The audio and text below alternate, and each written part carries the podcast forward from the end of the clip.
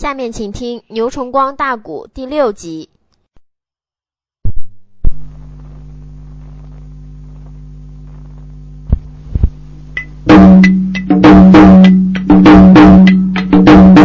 高司机飞射的之中把花苗，喊一声，小师弟不知听分晓，只因那位当年西宗太武道。出来那个起义的首领叫黄超，胯下了一匹能行马，手拾着金汤正一条，他也曾带领的人马长安去。有多内少？大唐的官员命报销啊！皇朝杀人八百万呐，好可你俩，再数一人也难逃。唐僖宗逃出了八水长安地。就连你那文武的百官出了个朝啊。可怜那人逃到了梅梁穿衣座呀，成京司沙陀的国家把兵调，成京司沙陀国家搬兵将啊啊啊！李克用带来了众家将英豪，半路内上。又收了十三大太保，李存孝，他的一个本领实在高。高司机说：“皇朝的本事就够厉害了，满朝的官员保着西宗，把皇城都让给皇朝。可怜逃到了梅良川呢，结果陈敬思领着西宗之旨。”勾往沙陀国搬命，晋王李克用和唐僖宗本是家庭里的弟兄啊。李克用听说僖宗有难，他在沙陀国和他的亲胞兄弟李杰、曾孝王一商量，决定出兵去搭救唐僖宗，所以带来了十二家太保奔梅良川。半路上边又收一个小太保，排行十三，名字叫。李存孝，他把莫阳统一收下来，做了十三太保，可了不得。他这个小太保李存孝可厉害了。东一根劈天说是万战不输，别看个头只有五尺高，瘦小骨干，跟小病歪子似的，三声呐喊是惊天动地。他抱着他的干老子晋王李克用，马踏黄河七昼夜，占领了八水上岸，火烧五凤楼，逼得皇朝离开八水上岸。结果皇朝带着兵将啊。就败在李逃到了灭朝岭，大将范地名字。他到了灭朝岭之后，哎，李存孝逼得拔剑自刎呢。黄巢一死，树倒是胡森纂接了唐僖宗出力梅良川，回到灞水长安。唐僖宗加封十三太保李存孝为永安公。又加封李存孝为天下横勇无敌将，赠了李存孝一块金牌，金牌上边才能工巧匠做的一行字儿，那个字儿就是天下横勇无敌将。皇朝就怪厉害，而败在李存孝之手。杨棍说：“李存孝败没败过阵呢？如今天下有没有人打过李存孝的呢？”高司机这时候把个头给摇摇，暂时还没有打过李存孝的。我相信李存孝也称不上常胜将军。酒后一日出来英雄，折不掉有人就能打败李存孝。在这个乱世之秋，哪有什么盖世英雄呢？人外有人，比人能；天外有天，比天高。李存孝一匹马，一根树，虽然厉害，但是不能说天下无敌，就没有人能胜过他。暂时虽然没有人能打过他，将来总有他栽跟头的时候。我说小师弟啊，你要好好的练武，好好的学习，切切不可目中无人，眼高于世，更不许你吃自己一身武术。在外边做点滴的坏事，听见没有？杨滚一抱拳说：“师哥，您量放宽心。俺爹当年离开潼关，回到老家，我曾经听俺爹讲过，不出明君，绝不出门保住。你师弟杨滚，我也是这样的意思。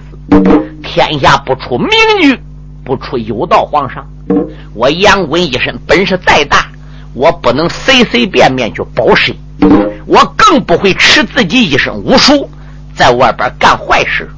如果要那样的话是，大师哥，你今后见我杨滚就废了我，我杨滚眼皮也不带翻的。高司机说好，我就巴不得小师弟能这样。你要真正说到能做到，师哥我也就放心了。杨滚说：“师哥呀。”哦，不瞒你说，我离家已经是两年多。十岁的时候，师傅死了，我搁家里整整是五年，被爹娘看着没能出门。两年前，我是背着俺爹娘偷偷跑出来去找我大师辈的，没找着师辈，到山东雕鹅岭袜子铺遇到师哥你了。两年多来，我受益匪浅呐。如今。师哥也已经讲了，你呢没有什么传我了，实际这是师哥的客气话。我呢也想辞别师哥，回到老家西宁府永宁山去探望爹娘双亲二老。不知师哥是让我走还是不让我走呢？小师弟如果真想回老家看看背父背母，这倒是一件好事路上要注意留神。切切不可多管闲事，听见没有？明白了。那既然如此的话是啊，多会儿要动身，跟师哥我讲，我把俺师傅临走的时候留下来他那一根得心应手的火金枪，我想赠给小师弟。杨滚说：“万万不可，俺师辈毕竟是我的师辈，可我的师辈是你的师傅。”我的师辈走时候把兵器丢给你了，是赠给你的，你哪能把师辈的兵器随便的给我呢？小师弟，话是这样说，可是哥呢，我已经是三四十岁的人了，蹲在家里，我哪儿也不去，我呢也用不着他。今后你呢，要把夏家的枪法北霸六合枪发扬光大。师哥呢，我出自于内心眼儿。我也很喜欢你，所以就想把师傅那一根火箭枪转交给师弟。你呀，也就不要客气了。杨滚看师兄再三要赠枪，没有办法，只得千恩万谢，答应了下来，并且在酒席宴前，高司机又说：“啊，你的侄子高宝通被你的师辈已经带走了，今后你要见到宝通。”你们叔侄俩要多亲多近啊！宝通有不到的地方，你呢还得看大哥高司机的份上。哎呀，师哥，你怎么这么样的客气呢？酒后一日真有缘分，我要见到行舟，那自然应该是多亲多近。再说，没有大师哥你，我杨滚哪有今天呢？师弟打算何时动身呢？杨滚说：“哥。”我打算明天早晨动身，你看怎么样呢？好吧，那哥我也就不留你了。书友们，头一天晚上，高司机把包裹、行囊和路费盘缠都为他小师弟杨滚准备好了。弟兄俩拉呱拉到了半夜才休息。赶到第二天天亮起来，用过了早点，杨滚自己的马早已被高司机家里的家农员工给他备好了，马鞍也给他卡好了。这时候杨滚呢就辞别了高司机夫妻俩，嫂嫂在家你两年多，给你招来多少的麻烦？哎，夫人说自家里何必客气呢？一路顺风好。是的，嫂子。托你的口福，哥，我要走了。小师弟，出门上马吧。他把小师弟杨棍送送又送送，送送又送送，真是恋恋不舍。弟兄俩在袜子坡前洒泪而别。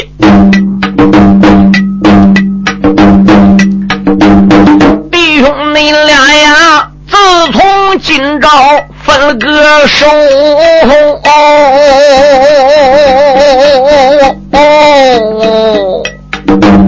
怕的那是今生今世难碰头。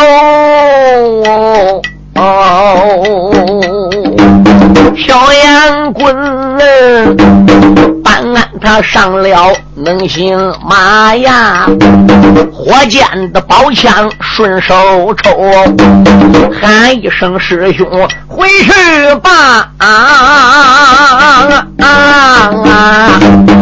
师弟你我要回奔自家大山丘哦。北马银枪啊，喊一声师弟，赶快的走吧！大哥你我带着你嫂嫂转回头，压下你了高司机夫妻且不表，我再把杨棍说来哟。杨小爷可开了左下能行的军。脑海内里呀，一丝如麻赛水流，嘴里边不愿的，心里怨啊，暗暗内的师哥连连怨出我的口。你倒那说十三太保本领大啊！今天那天啊，太王府要把陈孝他来收，我杨滚我奔那山西太原府啊，李陈孝，我与他战场来斗，杨滚自叫杨滚，我上哪个西宁府？我上哪个永宁山杨家谷？哪儿也不去。我扑奔山西太原府，明月上我说走了，我搁师哥脸前我说去家了，我上太王府去会会李克用那个儿十三太保李存孝，听我师兄北马银枪高司机把他捧到了天顶上，有什么马踏黄河七州夜，有什么占领长安火烧五凤楼。又什么把黄超赶到了灭朝岭？又什么被西宗封为永安公？又什么天下横勇无敌将？我还真不相信李存孝有这个本事。当初是没有我杨棍在呀。如果要有我杨棍这烈马一条枪，就先不倒他李存孝。常言说得好，过一关先一将。现在我杨棍长大了，已经十七岁了。学会了夏家的北霸六合枪一位二十八路，再加上枪崩檀木桩、枪崩苍头发两桩的绝技，我已经练到化境。软硬轻功夫到炉火纯青，天下我才是真正的英雄，我才算天下横勇无敌将。我一定要到达太原府，灭灭李存孝的威风。把他脸前挂那个天下横勇无敌将的金牌，我给他夺过来。我到了太原，李存孝出马，老实实的把那横勇无敌牌交给我，啊，瓦解兵小一言不赞。李存孝看我去了，要不把那一块天下横勇无敌将的金牌顺当当送给我，我会杀那个李存孝不可。好一个杨滚火爆的脾气，老子天下第一，好像没有人盖着他了。他不分北周。马加鞭，他问太原府找李存孝夺无敌金牌，走下来了。杨小你二十里赶客马走路，脑海内里一阵阵的翻波腾啊！我恨不得雷声的双翅能飞展呐，恨不得马上顶到太原城啊！我要能打败那十三太保李存孝啊！马上你马，我在天下能驰名。嗯啊！啊然后那时候我才能回奔西宁府杨家谷，面见了爹爹多光荣。小杨棍在外边一心心的想露脸啊！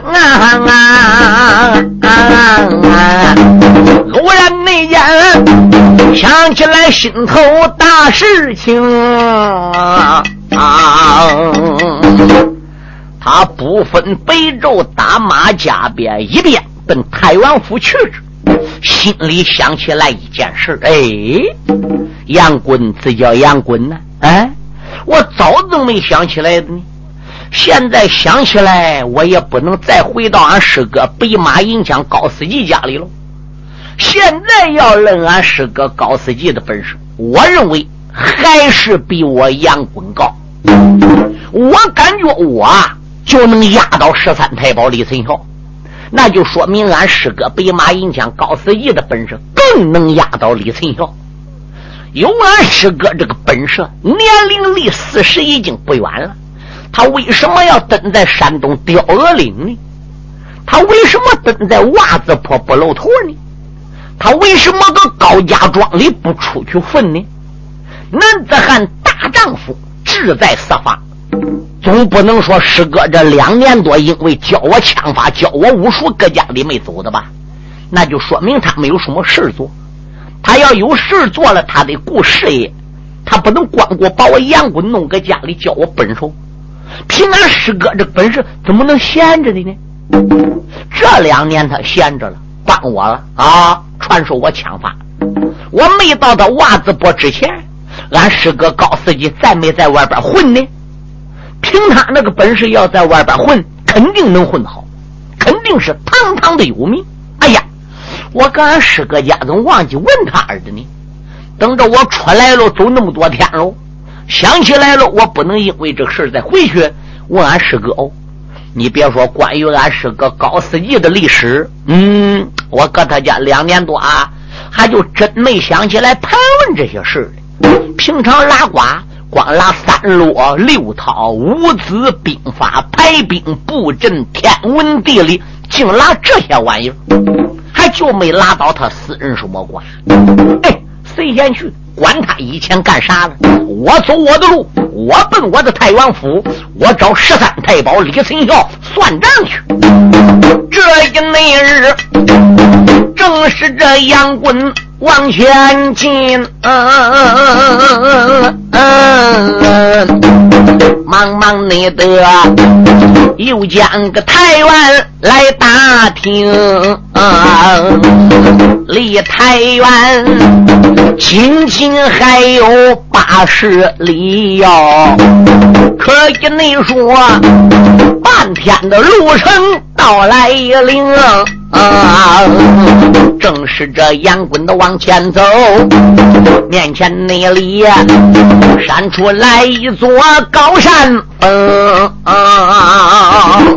这一天离太原府就落八十来里路了，顶多说也不管半天时间就要入到太原了。他一高兴一打马，这个马吞吞就往前进。谁料想有一座高山就挡住了杨棍了，他这那才顺破了山路往山里走。哦蒙台那头闪出来一片美松影，他只能说打马来把松林过的。慌慌，树林内里，当当也响起铜锣的声。啊，铜锣响罢三声正哦，这个树林里涌出来喽啰几位兵啊，喽啰们又是这摇旗又呐喊，一个那个手里边多把刀枪拎。这个说莽牛快站着，那个那说你把个银两丢干净，也有的说你留下手中枪一杆，也有的说我看中莽牛我马子卧龙哎，也有的说你把个头上宝盔也抹下去啊，也有的说你解开腰里潘家绳啊，众老无兵。一个个的要断龙，小烟棍无名的烈火烧大胸，他就在马背吊鞍高声喊，一个个胆大的山贼且听清。这一伙楼兵打山下的一片树林中，哈啦一声出来了。杨贵用眼力观看，这一哨楼族不下于三百人呐。刀枪剑戟、拐子流星、唐连马叉是九尺钉耙，十八般兵刃，样样皆有。呲牙咧嘴，啊啦一声，把杨滚团团就包围在当中。有的要这个，有的要那个。杨滚坐搁马身上笑了，哈哈哈哈哈哈！你们干啥？断我的路，掐我的线子？楼兵说不错，山是我们砍的，树是我们栽的，打此地过就得留下买路财，也蹦出半个补子，哼！你十有八九掉脑袋。杨棍说了啊。要银两好商量，那又有什么大不了的事呢？我是没有什么意见，没有意见都好。杨棍说有一条，我得跟我的伙计商量商量啊！我伙计要答应给我，什么都给你；我个伙计要不答应给你，那就没有办法喽。很多楼主都朝周围看，你伙计搁哪了？共进来几个人？杨棍一伸手，大个。喂，打北胜环上，把他师哥赠那一根火箭枪就端了过来了。看见没有？这就是我的伙计。嗯，小子，你想杀人？杨棍说：“你跟我没有怨，我跟你们这些人也没有仇。乱世之秋，逢山必有寨，逢寨必有寇，这是自然的道理。所以，我对你们也没有意见。”不过话我得说在前边，劝你们最好把道路让开，不要短我。如果要不听我相劝啊，要翻脸非短不可，要死在我这根火尖枪下，不能怪小爷我不言之不早。老祖们听罢了此言，一个个呲牙咧嘴。好小子，你还怪硬！搁我们个地盘上还想动手？好，弟兄们上，把他列倒。其中就有个小头目下令叫动手了。杨棍心里想：离太原府就落七八十里路，我本来准备把满肚子的气寄搁李存孝的身上，看看他十三太保有多大的本事。瞧瞧他那根劈天说，能怎么样的厉害？非把这个无敌金牌给锁来不可。嗯，这目前你们要借我挡我也罢，没回李存孝之前，先杀几个垫垫底儿，先撂倒几个过过瘾，你就知道小爷的厉害了。杨兄你句句都讲心里的话啊啊啊啊！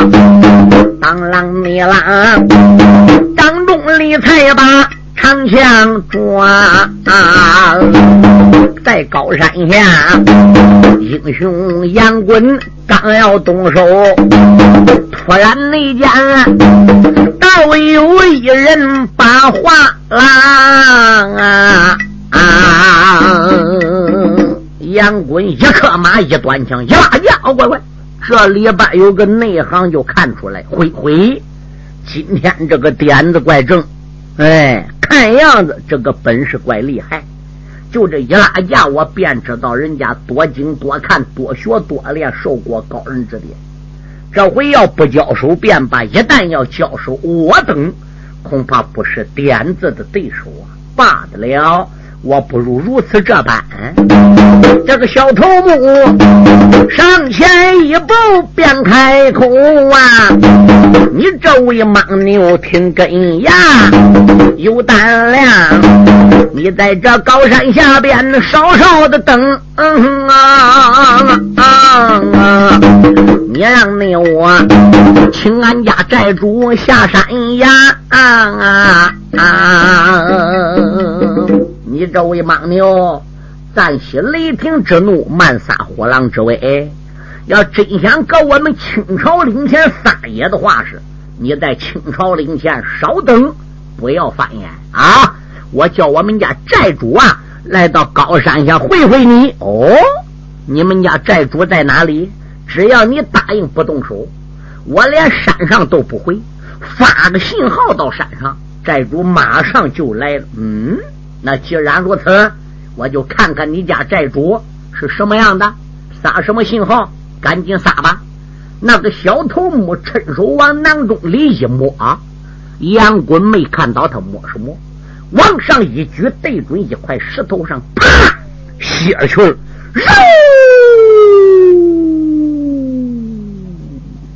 一颗黄色的信号弹，往清朝岭的山头上还不如落去了。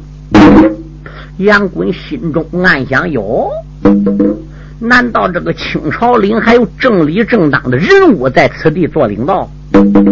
如果要没有正理正当的人在此地，这个老兵好像有一套。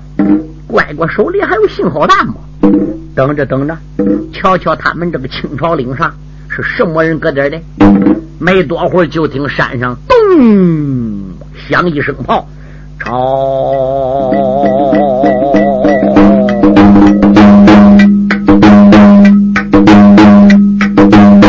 杨香你应着了炮声，仔细的观高山内上寨门大山列两边。这个寨门里涌出来五百喽啰兵，中军内带有四匹马跑滚云烟啊，在朝着马背雕鞍留神看啊，马背内上端坐四位将魁元，美人内美。头上边有盔，身有甲呀，护心的宝镜放光寒，美人内美，坐下的一匹能行军，手里那边个个都把大棍端，在朝那桌他们的身后留神望，有四个人，大旗子也曾扛。在了肩，在朝内着四面的旗上定睛的看，金银铜铁写在中间。杨滚一看出来有五百兵，有四员将，还有四个喽啰扛着大旗子，每一个旗子上边写一个字四个旗子上边是写四个大字这四个字是排柱而来的，金银铜铁，越走越近，越看越真。再看这四个人，年龄没有超过三十岁，可是也没有低于二十岁的，都是血气方刚，有盔有甲，威武雄壮，肩宽背粗，个头。都再有一丈高，长得十分的威风。哎，那个旗子上写金子，骑脚下一匹马身上端坐一员将，手里边托着金棍。那个旗子上边写银，骑脚下一匹马，马身上坐一人，手里端一个银棍。铜旗子下边个那一员大将，手里端一根铜棍。铁子旗下那一员将手里端一根铁棍。哦，杨棍明白了，金银铜铁，大概就代表他手里金银铜铁这四根棍。哎，怎么看年龄有大有小，看脸面啊，都跟长差不多似的。哟，杨棍再仔细看看，心想：这四个主好歹是一个爹生的吧？好歹是一个娘养的吧？你往那个小眼儿、那个鼻子、那个小脸儿、那个举止动静，哎，还就跟一个模子还卡出来似的。心想，可能是亲胞兄弟。杨小妮，马背子吊鞍。开了个声，对着那头，这金银铜铁要听清。小爷你我今天路过清朝岭，这个喽啰兵来断小爷为哪东？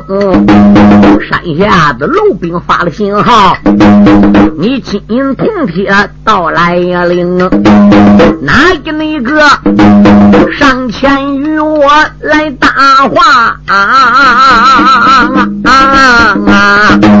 什么内人又来和小爷比雌雄？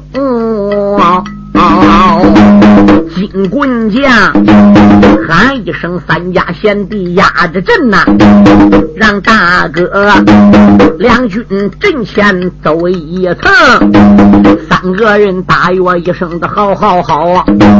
俺大哥，你打起仗来不留情啊！金棍将坐下客马往前垫啊啊啊。喝一声，胆大的莽牛且听清。既然你你走路路过青草岭，我丢下金银财宝为哪宗？拿不了你家大寨主，我叫你你金棍子下边丧叹声，能受我这寨主两眼拳呐？你把你这金银财宝丢干净！杨小爷闻听此言，哈哈的笑，骂一那一声啊！胆大的山贼，快把我命！走！我把你个胆大的山贼，你不晓得口气呀！叫你家小爷把盔甲、枪马、金银财宝留下来。你知道我带多少钱？那你带多少？我身上只带个百十八十两的，百八十两那还少吗？杨公说少到不少，这只能够我自己花的啊！我自己花都不大宽敞，我还能再给你吗？啊！山贼说：“那给与不给，那还是你当家，还是清朝领的大寨主当家？赶紧把东西丢下来，我饶你一条命，否则我叫你个娃娃死路一条！杨棍哈哈的大笑，我把你个胆大山贼！青天白日，朗朗乾坤，花花的世界在清朝岭短路要急。这幸亏是小爷路过此地，如果是一般的百姓，可怜，岂不是什么都被你们的兵卒抢光了吗？受我相劝，你们离开清朝岭，滚了吧！否则。我抄了你的鳖窝！那家寨主是怒火上撞，马往前边个一点，举起手中的金棍，唰，呜，对准杨滚就是一棍。嗯，杨滚坐在马身上，瞧瞧这个金棍大将，那么一颗马一端棍，你别说啊，哎，杨滚他还真有两下嘞。行家一伸手便知有没有，就这一拉架，我便知道这个人也受过高人指点，大概也做过什么正规军。如果不然的话，是他没有这两下也罢得了。我在雕鹅岭袜子坡跟俺师哥学艺这两年多来，还从来没有过真把子给我使眼。今天不如拿使金棍的这个债主。就给我当个靶子吧，看看这个小子究竟能撑我几何。杨爷想到中间，马往前一连，火箭枪被他抓了过来，往上边一亮，二郎担上，当当，接住了对方的金棍。哟，杨滚就感觉对方这根棍呐，沉甸甸的，怨不得俺师哥跟我讲么？说使刀使枪算大将，使锤使棍者力不可敌。这个家伙就使棍，我杨棍出出道子，万万可不能给俺杨家丢脸，不能给我师傅夏家丢脸，更不能给我大师哥高家丢脸。双方一较力，说拿出去了，哈，咯咯咯咯咯，大风圈外。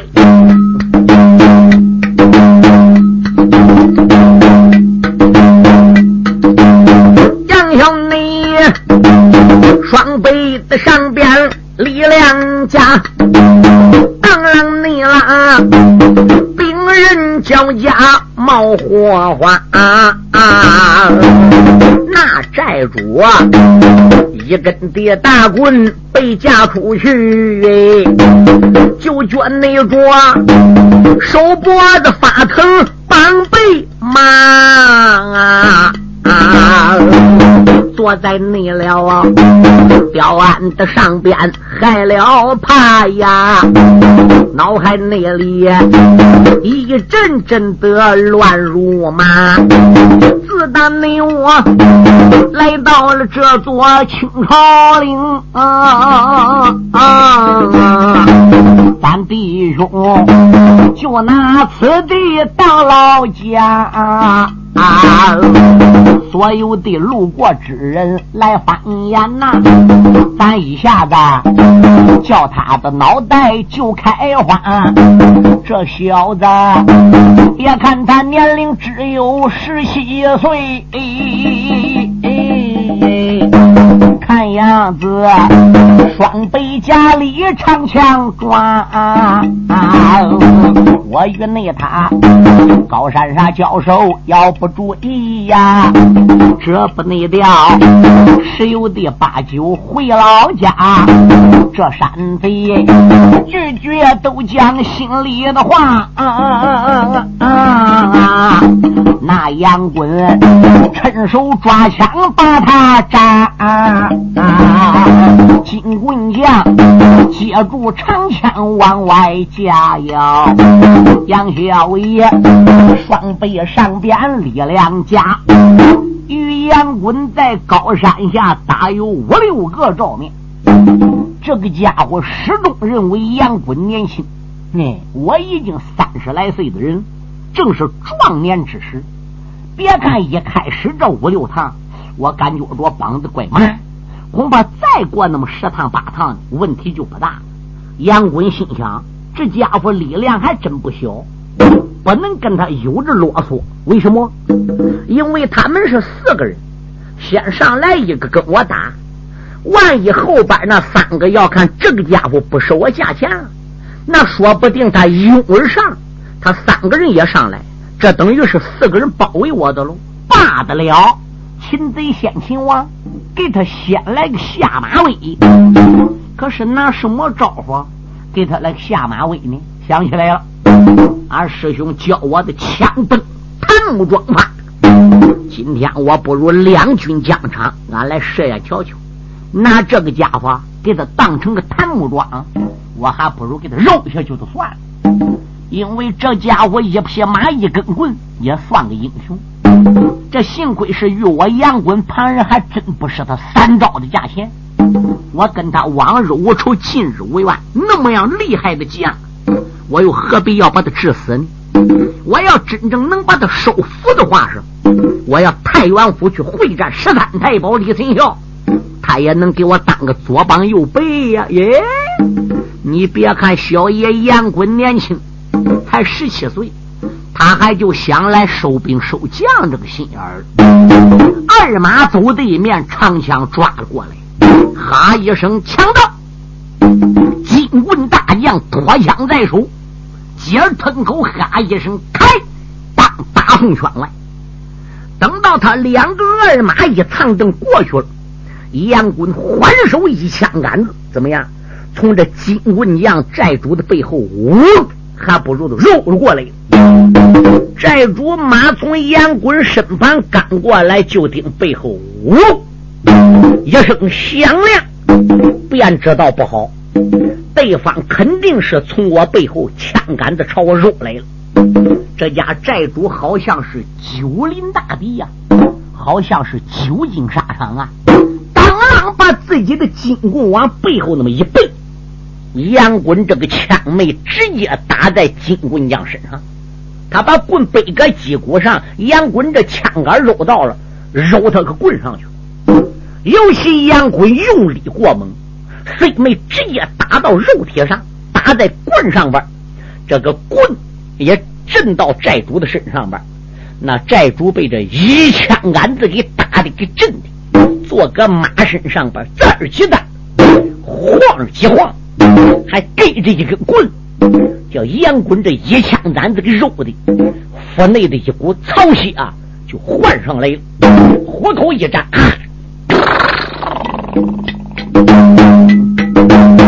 小杨棍马背的上边。用枪杆肉，那寨主忙将大棍背在肩头，啪啦你啦，一枪管打在金棍上，啊啊啊啊！一口血哗啦也吐在地平流。哦，身后那边啊，三家的寨主看见了啊，美人妹妹茫茫可开马吊袖。